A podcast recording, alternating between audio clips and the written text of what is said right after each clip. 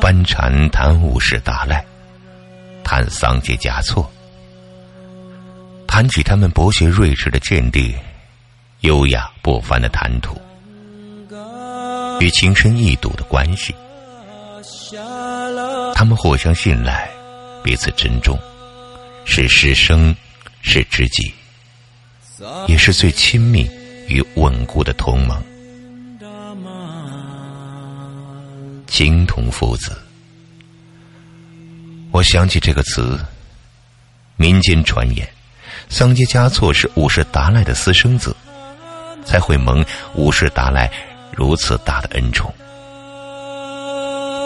桑杰嘉措的父亲名阿苏，母亲名不知假冒。他还有一位声名显赫的叔叔，便是第二任第八。仲迈巴，陈列嘉措。桑杰嘉措自小在叔叔的教育下，得到很好的教养和熏陶。八岁那年，他被送入布达拉宫，开始接受全面而系统的经学教育，由五世达赖亲自当他的引师，教授他佛法经典、宗教正论。梵文、诗歌、医学、天文、历算，这些庞杂的学科，他一样没有落下。乌世达赖将他当做继承人般的栽培，如此呕心沥血，他果然不负所望，成长为一名杰出有为的学者，深谙佛法与正史。桑杰嘉措似乎天生就是一名出色的政治家，具有非凡的学识与政治才干。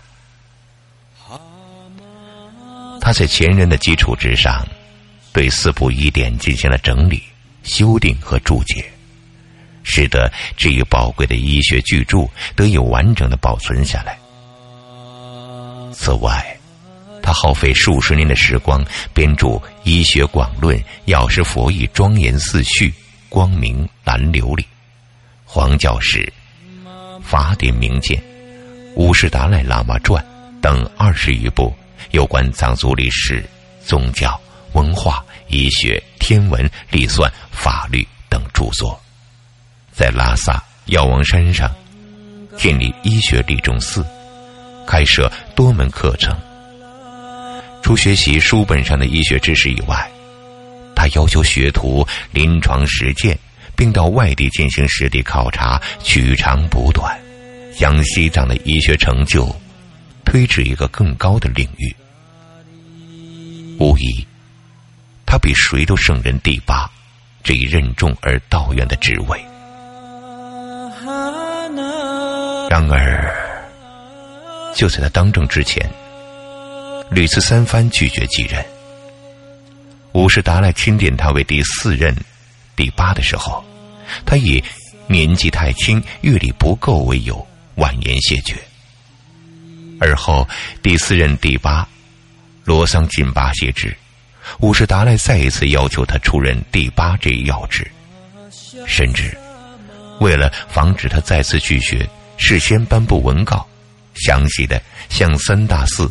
僧众陈述桑杰嘉措前进的品质与优异的学识，要求众僧同意他继任第八。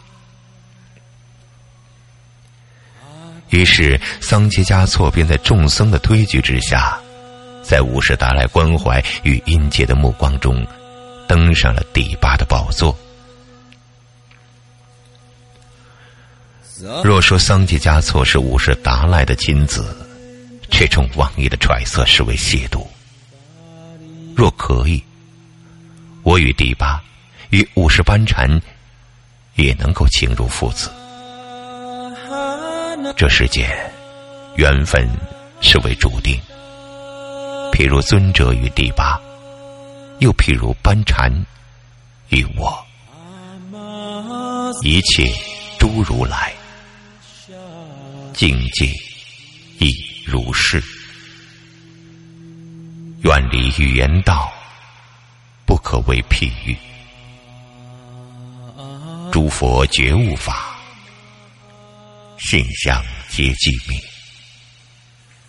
如鸟飞空中，足迹不可得。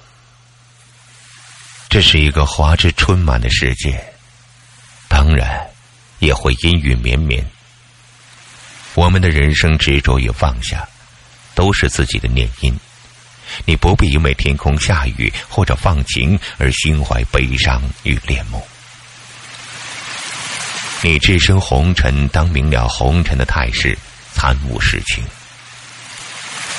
如若你在情字仪式上输了，你要知道，你不是输给了某个人，不是输给时间，也不是输给自己。摇摆不定的信仰，你输给了事情。青青翠竹，尽是法身；郁郁黄花，无非般若。青青翠绿的竹色，都是佛陀清净法身的显化；郁郁繁茂的黄花。都是佛陀般若智慧的流布。雪顿节，每年藏历的六月末至七月初，是西藏最为传统和盛大的节日之一。雪顿，雪顿之意，雪即酸奶子，顿吃或咽的意思。雪顿节，藏语解释为吃酸奶子的节日。雪顿节起源于公元十一世纪中叶，那时只是一种纯宗教性质的节日。民间相传，佛教的戒律有三百多条，最忌讳的便是杀生。夏季草木滋长，百虫惊蛰。僧人外出，难免残杀生命，有违不杀生的戒律。于是格鲁派规定，每年葬礼六月十五日至三十日为禁期，全藏大小寺院的僧徒不准外出活动，在寺庙里行三事，即长静、夏日、安居，直至解禁。待到解禁之日，闭关的僧人们纷纷出寺下山。这时，农牧民热情的献出准备好的酸奶子，为他们举行郊游野宴，在欢庆的盛典上表演藏戏。这便是雪顿节的由来。原先雪顿节以浙邦寺为节日的活动中心。故而称为浙蚌雪顿节。待到五世达赖时期，五世达赖从浙蚌寺移居布达拉宫。每年的雪顿节，先是在浙蚌寺举行藏戏表演，第二日则在布达拉宫为达赖喇嘛举行演出。我成为六世达赖的第一年，在布达拉宫初见雪顿节的盛况。相传，五世达赖非常喜欢藏戏。雪顿节这日，他亲自到哲蚌寺观看来自各地的藏戏表演。如若遇到中意的表演者，他会亲自会见，并且赐予丰厚的奖赏。参加雪顿节演出的共有扎西雪巴、囧巴、降嘎尔、香巴、觉木龙、塔仲。伦珠嘎、朗泽瓦、宾顿巴、若涅嘎、西戎重兹、工布卓巴，十二个藏戏团体。对于这些藏式表演者而言，能够为尊重无上的活佛表演，是他们一生最大的心愿。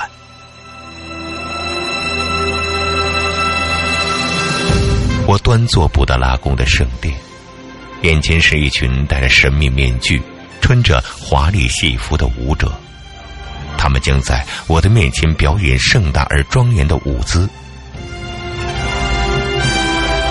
拉萨城之巅，那是可歌可泣的传说，遥远的边域荒漠相传的生生不息的誓言，将意义在这神圣而隆重的节日上演。有始有终，丧戏作为压轴戏出场，敬献给一座城池的王，而晒佛法会便成为人民的盛会。它是雪顿节最隆重的开场，佛的真容将于这天，在万民面前展现。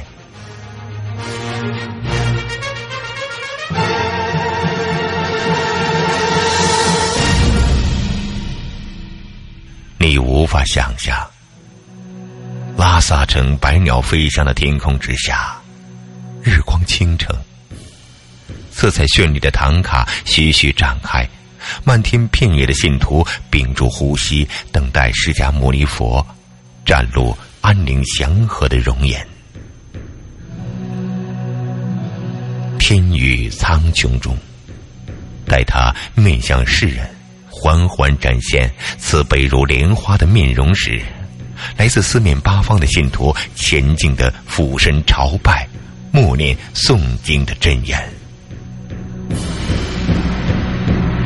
拉萨城的天空，永远那么高远、洁净。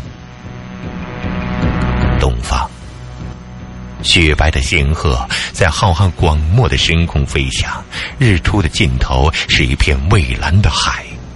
身披袈裟的僧人闭目默念，海浪随着低沉的号角声响彻山谷大地。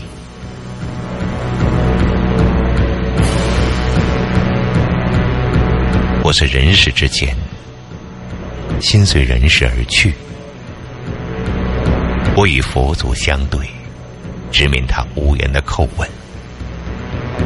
他悲悯如莲花的容颜，仿佛无声叹息，令我一向高傲的面容瞬间失色。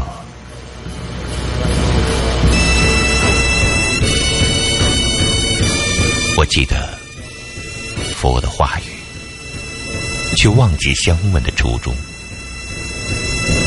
我在人海之中寻觅一个日月永不相见的起源，如同我背弃凡尘之后又惦念追随。当夜幕缓缓降临，朝日轮换新月。当那神秘幽静的面具在火光的映照下呈现出与佛不一样的温柔时，我错觉般的以为，我的这一生就要随之而去了。